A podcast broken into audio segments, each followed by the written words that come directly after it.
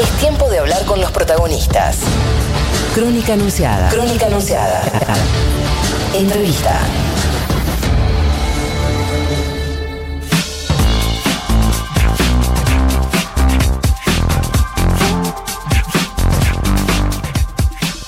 Muy bien, faltan 17 minutos para las 11 de la mañana. Estamos haciendo crónica anunciada en Rock. 16 grados 3 décimas es la temperatura en la ciudad de Buenos Aires. Y en este bello programa nos vamos a hacer la segunda entrevista de la jornada.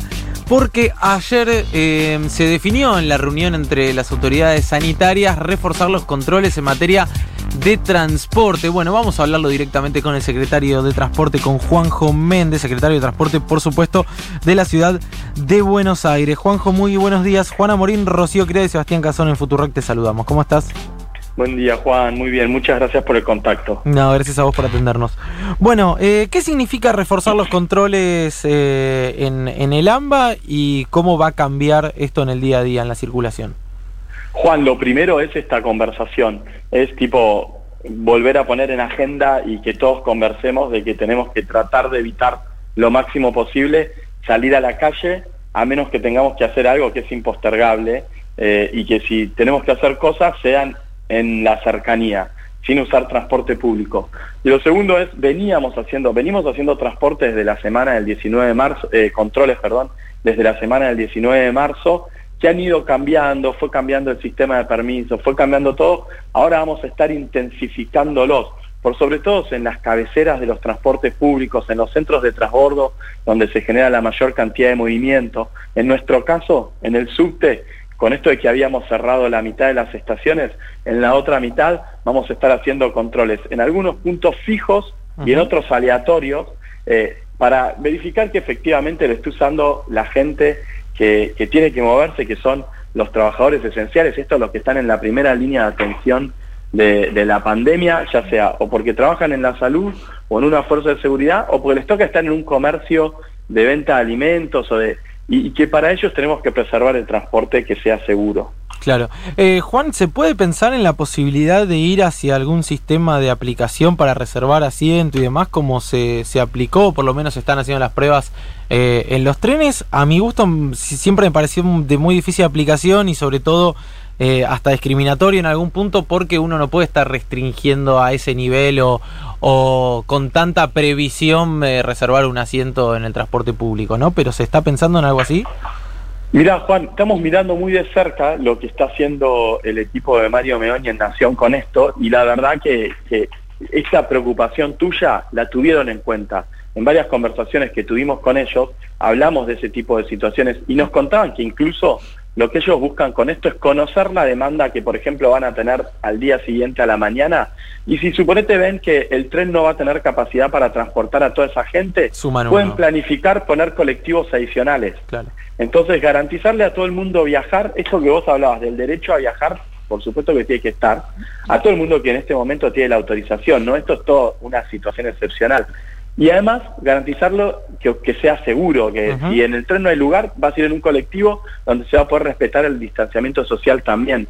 Entonces, digo, ese sistema para el tren eh, parecería que podría funcionar bien, para el subte a priori, como por la naturaleza del subte, que son viajes más cortos, con una dinámica distinta, lo que estamos trabajando mucho es en los ingresos a las principales estaciones, y es esto que se ve en Constitución, que en ese playón marcamos en el piso eh, las líneas para el distanciamiento social, todo, y en la hora pico, que dura 40 minutos todas las mañanas, eh, a veces se arman colas al aire libre, pero se arman colas con el distanciamiento social de manera segura, o sea, es como un mix, por ahora vamos viendo lo que hacen ellos y eventualmente si da resultados y si nos puede sumar para el subte, podríamos analizarlo también. Hola Juan, ¿cómo estás? Rocío Crea te saluda. Y en cuanto a los números que manejan eh, entre la circulación de, ciudad y provincia, por lo menos en, el mes de junio, ¿cuánto aumentó?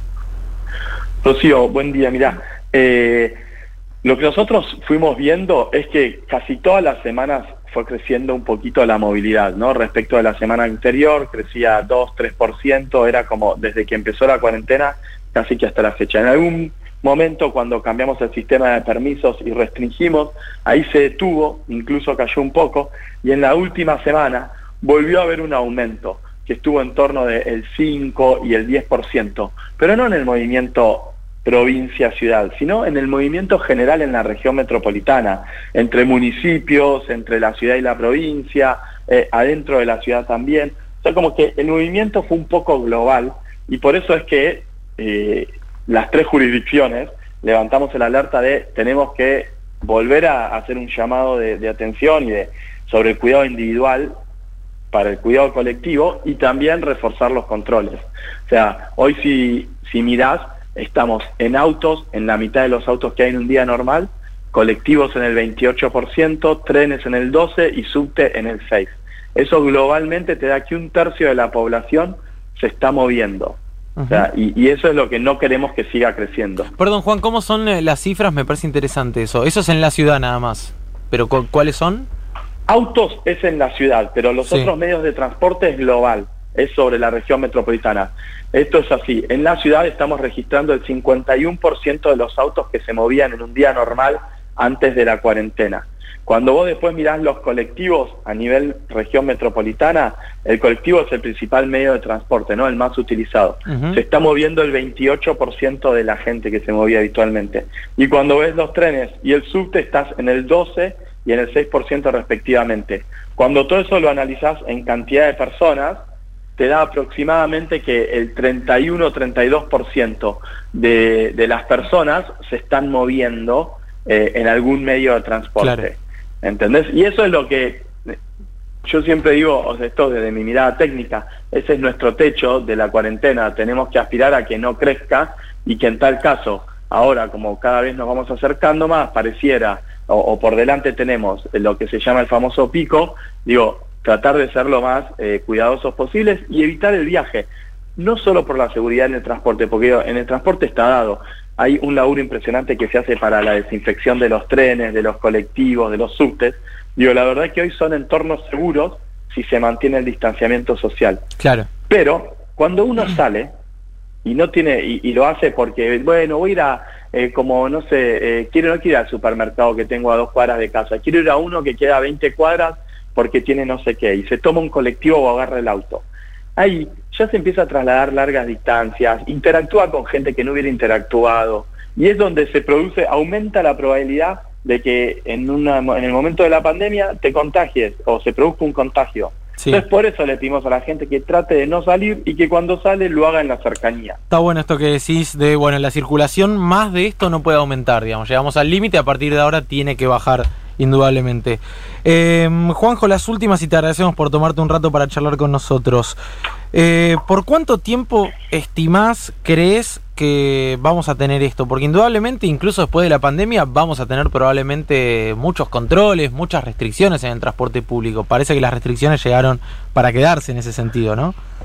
Mira, eh, sobre la respuesta del tiempo, la verdad que no la tengo porque es muy técnica y muy de los epidemiólogos y los que van estudiando la evolución de la curva de la infección y demás.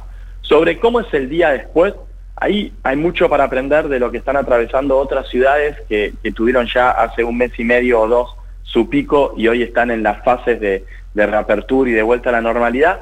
Lo que sí estamos viendo en muchas de estas ciudades y, y con alguna sorpresa positiva es que la salida en algunos casos y para, por ejemplo, para el uso del transporte público, está siendo un poco más rápida de lo que se imaginaba. Y después sí estamos viendo muchísimo y que es algo a lo que queremos apostar acá también, primero porque lo venimos haciendo hace 10 años y, estamos convencidos de que es una buena política pública. Y segundo porque va a ayudar muchísimo a la movilidad individual, es el uso de las bicicletas, las bicicletas eléctricas, los monopatines, o sea, apostar a la movilidad individual, eh, ya sea la bici de siempre o la eléctrica, digo, no contaminante, que no causa congestión, que no en términos de seguridad vial es bastante segura porque pacifica muchísimo el tránsito. O sea, de eso también vamos a ver mucho. Eh, Juan, la última, ¿estás saliendo a correr vos? Yo salgo a correr, sí. ¿Y te preocupa la cantidad de gente que ves? No, ahora en este momento la verdad que no. Eh, yo no salgo nunca de noche, salgo siempre a la mañana y salgo muy temprano. Históricamente ya salía a las 6 de la mañana. Y a esa hora éramos siempre pocos y, te dirías casi los mismos. Y ahora cruzo en el parque o, por donde voy, siempre la misma gente. Eh, no hay tanto, Eh, y también lo que fuimos viendo, fuimos evaluando esa foto del lunes, por supuesto no era, no, no, nos gustó y, a partir de eso se implementaron estos cortes y demás alrededor de los parques y hoy ya se registra el 40% de la gente que tal vez se veía ese lunes y, se ve tipo el distanciamiento y todo eso, o sea, como que se cumple bastante bien. Y, y la verdad que que está funcionando ordenadamente en este momento. Ahora, ¿no es un mensaje un poco contradictorio decirle a la gente tratemos de reducir la circulación, estamos al límite de la circulación, se vienen las semanas más difíciles y a la vez decirle, bueno, se puede salir a correr y relajar algunas medidas? Mira, yo no diría que es relajar, eh, y por un lado, y por otro es que la mirada que nosotros tenemos sobre esto es un poco la que promueve la Organización Mundial de la Salud de la visión de salud integral, ¿no? De que en el marco de la pandemia, por supuesto, hay que cuidar la salud y evitar los contagios, pero también hay que trabajar sobre la salud física y emocional de la población que está atravesando, que lo está atravesando con mucha angustia, con mucha ansiedad sobre los tiempos, cuándo vamos a salir, y, y bueno, digo, todo eso es entendible y también hay que ir acompañando ese proceso. Y como en todo, se diseñan protocolos y se trabaja para que cualquier actividad o cualquier cosa que se lleve adelante sea de manera segura, en la actividad física lo mismo. Había que determinar un protocolo que sea lo suficientemente adecuado a contraturno en el horario del resto de la gente cuando sale a hacer las compras, que cuidando el distanciamiento social. Y digo, en ese sentido me parece que es válido. Es válido, digo, llevamos casi, hoy ya estamos creo que en 90 días de cuarentena. Entonces, también hay que ir acompañándose, o la salida de los niños y niñas busca eh, el, mismo objetivo, o sea, también hay que ir acompañando un proceso de visión integral de lo que están atravesando las personas, los vecinos de la ciudad, eh, en esta cuarentena, ¿no? Bien. Juanjo Méndez, muchas gracias por la comunicación, un abrazo. A ustedes, Juan, hasta luego, buen día. Igualmente, el secretario de Transporte de la Ciudad de Buenos Aires, Juanjo Méndez, hablaba en Crónica Anunciada. Cuidado. Le podés sacar un ojo a alguien. Cuidado, le podés sacar un ojo a alguien. Ojo a alguien.